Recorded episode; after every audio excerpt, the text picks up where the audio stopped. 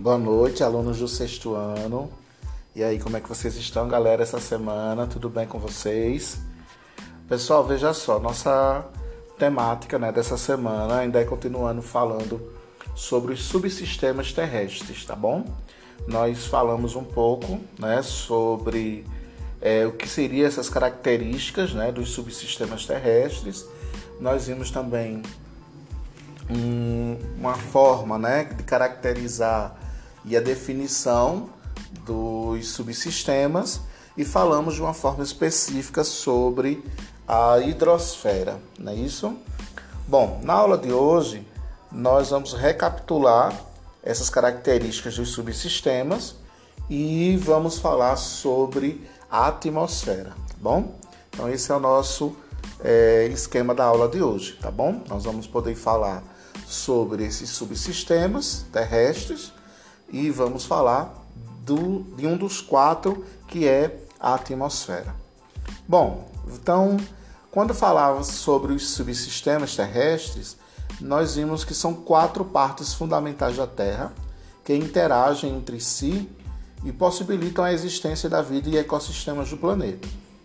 A Terra é o terceiro planeta do sistema solar, depois de Mercúrio e Vênus. É o único planeta nesse sistema que possui quatro subsistemas tão complexo e único que abriga vida inteligente. Qualquer tipo de coisa ou organismo encontrado na Terra pode ser classificado em algum subsistema. Os quatro principais subsistemas da Terra incluem os corpos de água, ar, solo e seres vivos.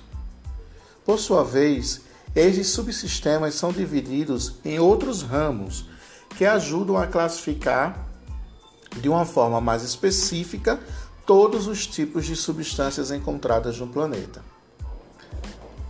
Os quatro principais subsistemas terrestres são a atmosfera, a geosfera, a hidrosfera e a biosfera. Então, lembrados quando a gente falou sobre a questão da hidrosfera, está relacionada né, a questão da parte líquida, né, da água.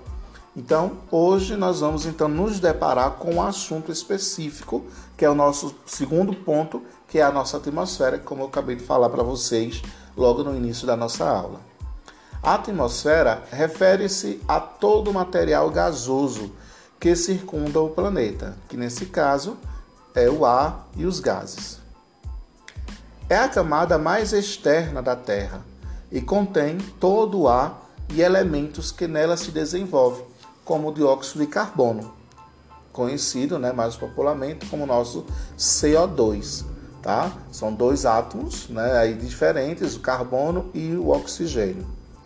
Consiste principalmente em nitrogênio, oxigênio em menor quantidade, argônio em menos de 1% e outros gases com pequenas quantidades. Daí já podemos observar, pessoal, que a nossa atmosfera ela é constituída atualmente por esses quatro componentes, essas quatro formações gasosas que eu acabei de falar para vocês. Anotem aí: nitrogênio apresenta-se em maior quantidade, né? Nós vamos observar que nós temos aí cerca de 78%, né? Vai ser de formação de nitrogênio e a partir daí nós encontramos outras proporções, que é o oxigênio, né? Vamos anotando aí todas as proporções, viu? Todas as informações. E também o argônio. Esses são os três específicos, né? Que nós podemos encontrar hoje na nossa atmosfera atual. Mas além desses três, nós vamos encontrar outra tonalidade, né? outras é, composições gasosas, mas em pequenas quantidades que chegam aí a ocupar também a nossa atmosfera. O dióxido de carbono ele é absorvido pelas plantas para o processo de fotossíntese, através do qual é gerado o oxigênio que os seres terrestres respiram. Todos os planetas do sistema solar têm uma atmosfera, mas a Terra é a única capaz de abrigar organismos, como os seres humanos e animais em condições naturais sem a ajuda de dispositivos respiratórios.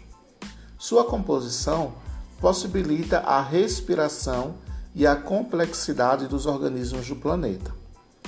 A partir daí, nós então começamos a identificar né, todas as características que vão ser então específicas para a questão da nossa atmosfera.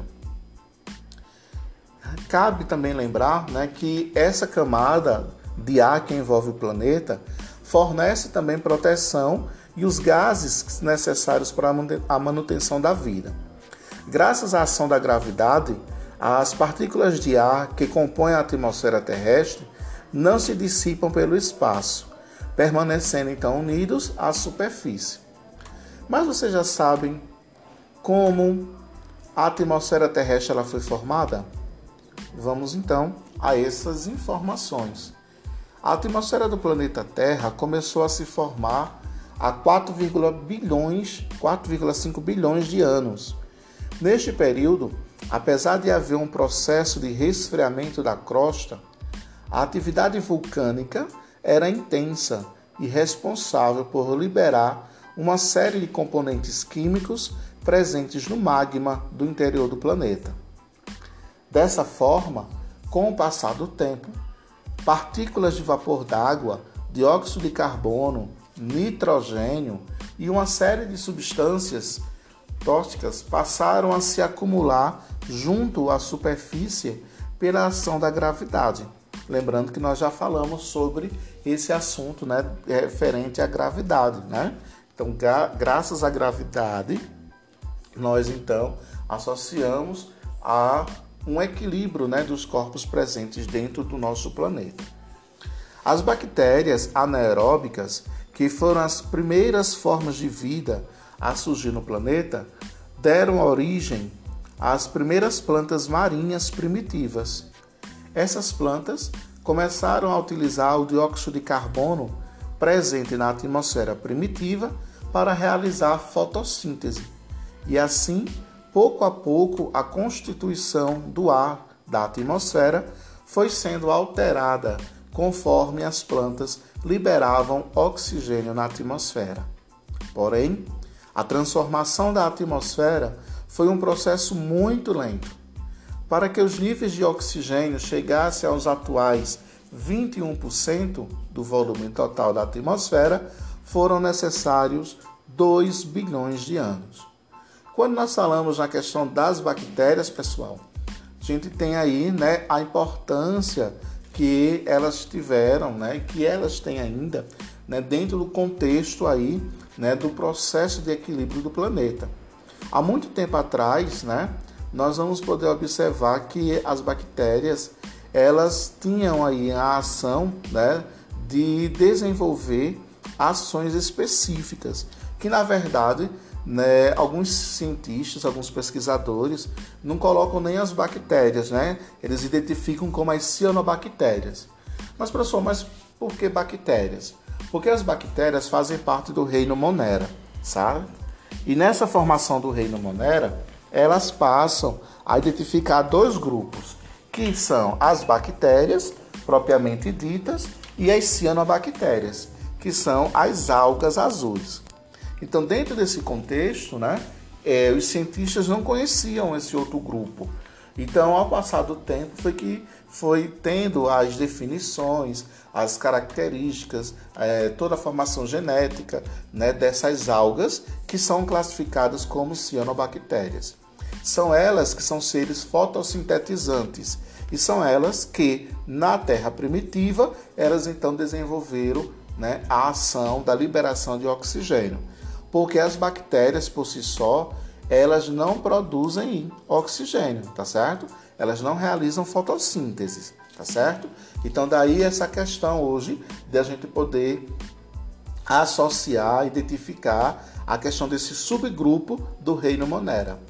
Tenha as bactérias e as cianobactérias. Então, nesse período da Terra primitiva, ele está se referindo hoje, identificando como as cianobactérias. Bom, outra pergunta importante que a gente pode discutir na nossa aula de hoje é o seguinte: qual a importância da atmosfera terrestre para a vida na Terra? O que é que vocês acham? O que é que a atmosfera tem de tão importante para a gente? Vamos então associar alguns pontos. Além de garantir os gases necessários para a manutenção da vida, a atmosfera ela é responsável por uma série de funções que protegem a superfície terrestre, como a manutenção da temperatura média, defesa contra o ataque de meteoritos e bloqueio de raios ultravioletas. Vamos lá anotar? Então nós temos aí algumas etapas, né, alguns pontos importantes que fazem com que a atmosfera seja importante para a vida na Terra. Vamos lá colocar. Além da manutenção da vida no planeta, ela é responsável pela proteção né, da superfície terrestre, manutenção da temperatura, defesa contra o ataque de meteoritos e bloqueio de raios ultravioletas. Então nós temos aí cinco pontos importantes né, que levam essa característica da nossa atmosfera. Outra pergunta importante que nós já atribuímos no contexto da nossa aula foi quais são os gases que compõem a nossa atmosfera. Estão lembrados? Nós falamos de quais? Exatamente. Muito bem. Quem falou aí nitrogênio está correto. Né? Nós temos aí cerca de 78% né? Do nossa, da nossa atmosfera é nitrogênio.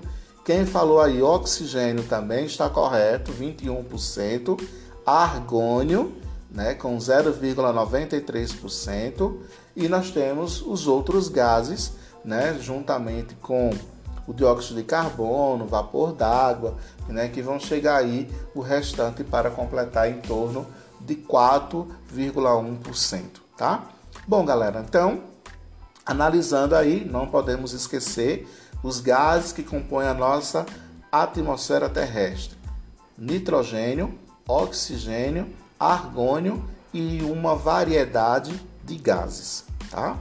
Que aí essa variedade pode ser o nosso dióxido de carbono, pode ser o enxofre, pode ser o vapor d'água, certo? Pode ser o monóxido de carbono e assim sucessivamente. Tem vários outros componentes gasosos presentes. Bom, quais são as camadas que compõem a atmosfera terrestre? A nossa nosso planeta, né, é dividido aí em algumas camadas que nós vamos então encontrar. Essas camadas né, estão atribuídas principalmente pelo contexto de formação do nosso planeta. Então, a atmosfera é um meio fluido e, portanto, a diferenciação entre as camadas ocorre de forma gradual, não existindo um limite físico entre elas.